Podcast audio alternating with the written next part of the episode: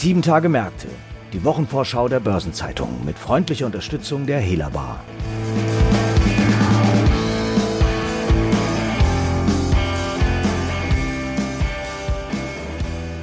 Neben der EZB-Zinssitzung sind Quartalszahlen das dominierende Thema der anstehenden Arbeitswoche. Unter anderem liefern die UBS, Daimler, Texas Instruments, Intel sowie SAP Zwischenergebnisse. Mehr zu diesen Themen erfahren Sie in den nächsten etwa 20 Minuten hier sowie im Finanzmarktkalender, der heute auf Seite 2 der Börsenzeitung erschienen ist. Und damit herzlich willkommen zu einer neuen Episode von 7 Tage Märkte. Mein Name ist Franz Kongbui und ich bin Redakteur der Börsenzeitung. Und gemeinsam mit meiner Kollegin Christiane Lang und Sebastian Schmidt, Mitglied unserer Chefredaktion, stelle ich Themen und Ereignisse vor, die in der anstehenden 29. Kalenderwoche wichtig werden. Und damit wenden wir uns direkt Europas größtem Softwarekonzern zu. Sebastian, bei SAP lief es an der Börse zuletzt wieder besser. Die Aktie bewegt sich mit knapp 127 Euro nahe ihres Sechsmonatshoch. Gleichzeitig werden die Schlagzeilen unter anderem von einem Skandal im Betriebsrat beherrscht. Was ist da los und wie passt das zusammen? Ja, hallo Franz. Das hat erstmal gar nicht so direkt was miteinander zu tun. Für SAP sind das vor allem sehr unschöne Störgeräusche, denn eigentlich läuft es für den Konzern sehr gut. Dass jetzt zwei Betriebsräte offenbar bei Urlaubstagen geschummelt haben, eine Aufsichtsratswahl eventuell manipuliert worden sein soll und eine interne Untersuchung jetzt äh, dazu geführt hat, dass zwei Betriebsräte das Unternehmen verlassen mussten, ist sehr unschön ist ärgerlich, aber drückt noch nicht aufs Geschäft von SAP. Und für das Geschäft von SAP sind die Investoren zuletzt optimistischer geworden. Und das liegt auch daran, weil CEO Christian Klein die im vergangenen Herbst verkündete und damals eher äh, negativ aufgenommene Strategie, die Kunden schneller in die Cloud zu migrieren und dafür etwas auf Marge zu verzichten, inzwischen mit deutlich mehr Leben gefüllt hat. Unter anderem mit einem Programm, das Rise with SAP heißt und das die Kunden schneller von der traditionellen äh, On-Premise-Software in die Cloud führen soll. Wie du gerade erwähnt hast, setzt CEO Klein auf einen beschleunigten Wechsel der Kunden in die Cloud. Wie soll das alles genau aussehen? Ja, SAP will eben äh, nicht wie früher einfach nur Software verkaufen, sondern hat vor, den Kunden aktiver darin zu begleiten und die Vorteile der Cloud-Nutzung deutlicher äh, herauszustreichen und auch mit dem Kunden zu erarbeiten. Dafür wurde auch im Januar das Berliner Unternehmen Signavio übernommen das spezialisiert ist auf äh, Business Process Intelligence, also Geschäftsprozesse analysieren und verbessern. Und nur mit der entsprechenden Expertise sozusagen kann man auch die Vorteile der Cloud wirklich nutzen. SAP glaubt, den Kunden dabei behilflich sein zu können und einige Kunden glauben das offenbar auch, denn die erste Reaktion auf das Programm war sehr positiv. Und was erwarten sich die Analysten nun vom zweiten Quartal des DAX-Konzerns? Zumindest schon mal eine Beschleunigung des Cloud-Wachstums. Im ersten Quartal waren die Cloud-Erlöse gerade mal um 7% gewachsen. Äh, jetzt fürs zweite Quartal wird im Schnitt mit 12% gerechnet und fürs Gesamtjahr sogar noch mit etwas mehr. Also eine graduelle Beschleunigung des Wechsels in die Cloud. Insgesamt wird für den Konzern allerdings nur ein stagnierender Umsatz erwartet, weil auf der anderen Seite bei Softwarelizenzen eben natürlich ein rückläufiger Umsatz erwartet wird. Wenn mehr Leute in die Cloud gehen, werden weniger Lizenzen gekauft. Und das scheint der Markt aber, wie der Aktienkurs zeigt, inzwischen akzeptiert zu haben und auch, dass die Marge dadurch vielleicht etwas geringer ausfallen wird in den nächsten Quartalen, sodass der Kursabsturz vom Herbst eigentlich fast schon wieder verdaut ist. Ja, ist denn äh, SAP als Softwarekonzern als Profiteur der Corona-Krise zu betrachten? Ja, das kann man so eindeutig nicht sagen, denn SAP hat unter anderem die Reisekostenabrechnungssoftware Concur, die äh, sehr umsatzstark ist normalerweise, aber die momentan stark darunter leidet, dass die Geschäftsreiseaktivität noch deutlich unter dem Vor-Corona-Niveau ist. Das hat in den letzten Quartalen Wachstum gekostet, auch in der Cloud. Jetzt wird damit gerechnet, dass das wieder anzieht, aber noch sind sich die Analysten sehr uneinig darüber, wie stark das anzieht und äh, ob das Geschäft vielleicht nicht doch ähm, noch deutlich unter Vorkrisenniveau liegt hier. Und welche Fragezeichen gibt es mit Blick nach vorne?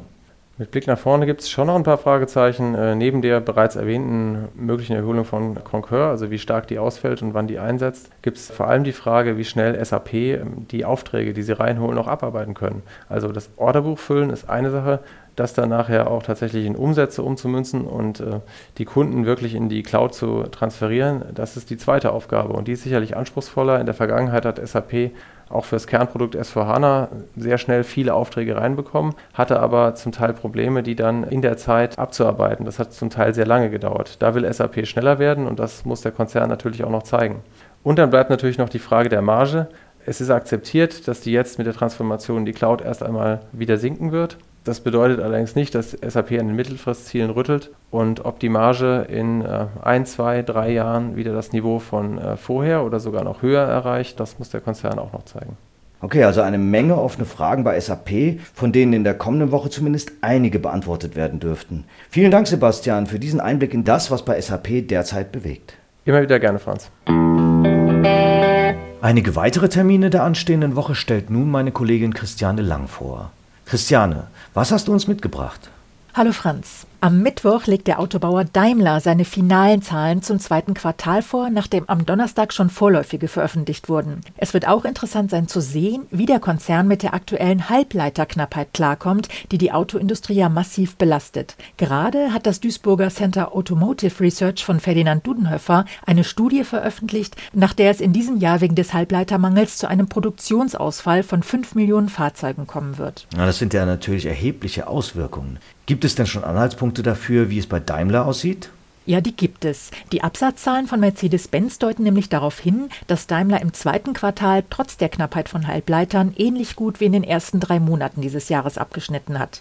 Von der Marke Mercedes-Benz verkaufte der Stuttgarter Konzern von April bis Juni rund 581.000 Pkw. Das waren zwar 36.500 weniger, als der Konkurrent BMW abgesetzt hat, doch verglichen mit dem Vorjahreszeitraum, als die Corona-Krise die Branche besonders schwer getroffen hatte, legte Daimler um 27 Prozent zu.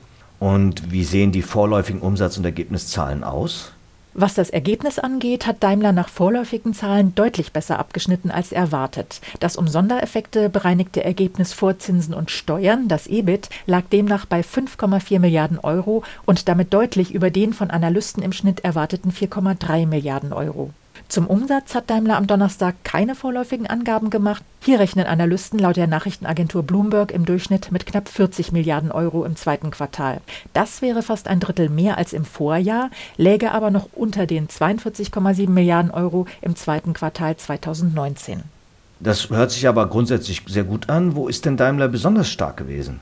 2021 war besonders das Hauptsegment Mercedes-Benz Cars and Vans mit einer bereinigten Umsatzrendite von 14,3 Prozent stark gestartet. Das war der höchste Wert seit etlichen Jahren, obwohl der Anteil der im Durchschnitt noch margenschwächeren Elektromobile auf ein Zehntel zugenommen hat. Im zweiten Quartal ist der Wert dann aber auf 12,8 Prozent gesunken und fürs gesamte Jahr stellt der Vorstand eine niedrigere Spanne für die Umsatzrendite von 10 bis 12 Prozent in Aussicht.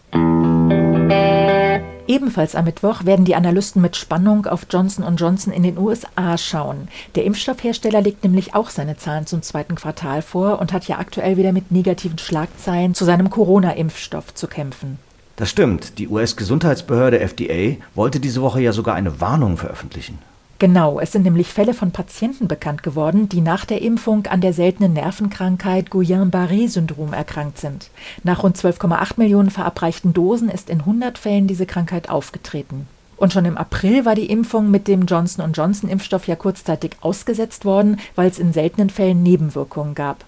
Im Juni dann musste der Konzern bis zu 60 Millionen Dosen vernichten, weil es in der Fabrik eines Auftragsherstellers zu einer möglichen Kontaminierung gekommen war. Ja, also einige schlechte Nachrichten. Aber es gab ja auch positive News, nämlich die Wirksamkeit gegen die Delta-Variante. So ist es. Das wurde Anfang Juli bekannt gegeben und gleichzeitig teilte der Konzern auch mit, dass die Schutzwirkung des Impfstoffs mindestens acht Monate anhält und sich in diesem Zeitverlauf sogar noch verstärkt. Das ist alles sehr spannend. Die Analysten werden also eine Menge Fragen an Vorstandschef Alex Gorski haben. Kommen wir zum Schluss noch kurz zu den Zahlen. Wie sehen denn die Erwartungen aus? Also der Konzern war stark ins Jahr gestartet. Wachstumstreiber waren dabei zwei Krebsmedikamente. Für das zweite Quartal erwarten Analysten jetzt einen Umsatzplus von immerhin 23 Prozent auf 22,5 Milliarden Dollar und einen Gewinnplus von sogar 37 Prozent auf 2,29 Dollar je Aktie. An der Börse hat sich die Wachstumsfantasie aber noch nicht manifestiert. Der Aktienkurs von Johnson Johnson läuft dem Dow Jones Index nämlich noch deutlich hinterher. Am Donnerstag findet die nächste Sitzung des EZB-Rats statt und die wird spannender als gedacht. Das ist interessant. Lange war ja erwartet worden, dass das jetzt anstehende Treffen relativ ereignislos sein würde und es erst bei der September-Sitzung wieder spannender wird, wenn eine intensive Debatte über die Zukunft des Corona-Notfall-Anleihekaufprogramms PEP anstehen dürfte. Genau, das hat man gedacht. Das hat sich aber inzwischen geändert und die Spannung ist groß, denn in der vergangenen Woche hat sich die EZB zum ersten Mal seit 18 Jahren eine neue geldpolitische Strategie verordnet. In deren Zuge hat sie auch ihr Inflationsziel geändert. Nun hat in dieser Woche EZB-Präsidentin Christine Lagarde mit der Aussage überrascht, dass der Ausblick für die Leitzinsen und die Anleihekäufe, also die sogenannte Forward Guidance des EZB-Rats, schon bei der Juli-Sitzung im Lichte der neuen Strategie überprüft und wohl angepasst werde werde. Sie hat ausdrücklich gesagt, die Sitzung werde ein wichtiges Treffen werden. Ja, und jetzt wird kräftig an den Märkten spekuliert. Ja, Marktakteure und Volkswirte spekulieren natürlich, wie diese Neufassung der Forward Guidance ausfallen könnte. Im Einzelnen sieht die neue Strategie vor, dass die EZB künftig ein mittelfristiges Inflationsziel von glatt 2% anstrebt. Bisher waren es unter, aber nahe 2%. Und das Ziel ist zudem explizit symmetrisch angelegt, das heißt, dass zu niedrige Inflationsraten grundsätzlich als ebenso unerwünscht gelten wie zu hohe. Zugleich will die EZB bei Bedarf explizit höhere Inflationsraten tolerieren und sie verpflichtet sich ausdrücklich zu kraftvollen und lang anhaltenden geldpolitischen Maßnahmen, wenn sonst ein langes Unterschreiten des 2%-Ziels droht. Du betonst das lang anhaltend so. Ja, denn Lagarde machte diese Woche klar, dass es ihrer Meinung nach in der aktuellen Lage vor allem auf das lang anhaltend ankommt. Und zwar auch als Signal, dass es keine voreilige geldpolitische Straffung gibt, selbst wenn die Inflation unerwartet stark ansteigt. Portugals Notenbankchef hat das ebenfalls betont und gesagt, die EZB müsse geduldig und tolerant sein bei Abweichungen, die sie vormals nicht toleriert hätte. Allerdings dürften wohl einige Hardliner im EZB-Rat zu weitgehende Neuformulierungen ablehnen, die zum Beispiel die niedrigen Zinsen noch viel länger zementieren würden. Und ähnliches dürfte für den Ausblick zu den billionenschweren Kaufprogrammen gelten. Darüber hinaus stehen noch einige andere wichtige Termine und Ereignisse in den kommenden sieben Tagen an. Wie gesagt, viele Zahlenvorlagen, aber auch ein paar wenige Hauptversammlungen. Und es werden wichtige Konjunkturindikatoren veröffentlicht. Eine Übersicht zu all dem finden Sie heute im Finanzmarktkalender auf Seite 2 der Börsenzeitung und unter börsen-zeitung.de/slash Finanzmarktkalender. Daneben ist aber noch das folgende beachtenswert. Am Montag bleiben Japans Börsen feiertagsbedingt geschlossen. Das gilt im Übrigen auch für Donnerstag und Freitag. Am Dienstag wird am Bundesgerichtshof über die Schadenersatzklage von VW-Aktionären gegen den Zulieferer Bosch im Dieselskandal verhandelt. Derweil legt die Europäische Zentralbank den Quartalsbericht zur Kreditvergabe vor und feiertagsbedingt bleibt die Börse in Singapur geschlossen. Zur Wochenmitte gibt es am BGH eine weitere Verhandlung im Zusammenhang mit dem VW-Abgasskandal. Diesmal geht es erstmals um Klagen von Dieselkäufern gegen ihren Autohändler. Unterdessen werden die wöchentlichen US-Öllagerdaten veröffentlicht. Am Donnerstag bleiben Japans Börsen wie erwähnt feiertagsbedingt geschlossen, was ja auch für den Freitag gilt. Und zum Wochenabschluss legt der Europäische Automobilverband ACEA Zahlen zu den Neuzulassungen von Fahrzeugen mit alternativen Antrieben im zweiten Quartal vor. Und die Ratingagentur Moody's veröffentlicht die Einstufung für Zypern. Ein paar runde Geburtstage gibt es in der kommenden Woche ebenfalls zu feiern. Seinen 60. Geburtstag feiert Indus-Chef Johannes Schmidt. 65 Jahre alt wird Hermann Kasten, ehemals Vorstandsvorsitzender der VGH-Versicherungen. Den 70. Geburtstag begeht der ehemalige RWE Atomkraftvorstand Gerd Jäger und stolze 80 Jahre alt werden die frühere EU-Telekom- und Wettbewerbskommissarin Nelly Kruse, der ehemalige FIAC-Vorstandschef Georg Obermeier und Hemjö Klein, der für die Deutsche Bundesbahn seinerzeit die Bahncard erfand. Artikel zu Geburtstagen und Personalien finden Sie nicht nur auf der Personenseite der Börsenzeitung, sondern auch gebündelt in unserer Personalia-App. Überdies gibt es in der kommenden Woche auch ein paar Jahres- und Gedenktage, darunter nicht nur den Tag der Hängematte, sondern auch den Nelson Mandela-Tag und den Gedenktag zum Attentat vom 20. Juli 1944. Zudem wurde die Aktie der London Stock Exchange vor 20 Jahren erstmals offiziell gelistet, nachdem sie bis dahin außerbörslich gehandelt wurde, und fünf Jahre ist es her, dass die Sparkassen den jahrelangen sogenannten Farbstreit gewannen, als der Bundesgerichtshof den Versuch von Banco Santander zurückwies, die geschützte Farbe Rot der Sparkassen löschen zu lassen. Und dann noch ein paar Hinweise in eigener Sache. In der morgigen Ausgabe finden Sie wie jeden Samstag die Spezialthemaseite Recht und Kapitalmarkt. Am Dienstag gibt es wieder eine neue Ausgabe von Rules and Regulations, dem Regulierungsnewsletter der Börsenzeitung in deutscher und englischer Sprache. Am Mittwoch erscheint eine neue Folge von Hashtag Volatility, der Anlagepodcast von Börsenzeitung und QC Partners. Und falls Sie es noch nicht getan haben, abonnieren Sie unseren neuen Abendnewsletter Closing Bell. Darin ordnet die Chefredaktion börsentäglich für Sie ein, was die Finanzmärkte bewegt hat und welche Beiträge der Börsenzeitung Sie unbedingt gelesen haben sollten, um up-to-date zu sein. Die wichtigsten Nachrichten des Tages, die spannendsten Analysen und ein Ausblick, was morgen wichtig wird, immer um 20 Uhr. Und damit sind wir am Ende dieser Episode angelangt. Redaktionsschluss für diese Ausgabe war Donnerstag, 15. Juli, 18 Uhr.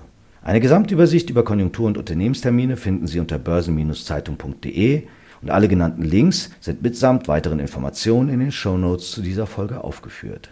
Wir hören uns hoffentlich wieder am nächsten Freitag. Und auch von mir ein schönes Wochenende und wenn Sie haben, vielleicht sogar in der Hängematte. Bis dahin.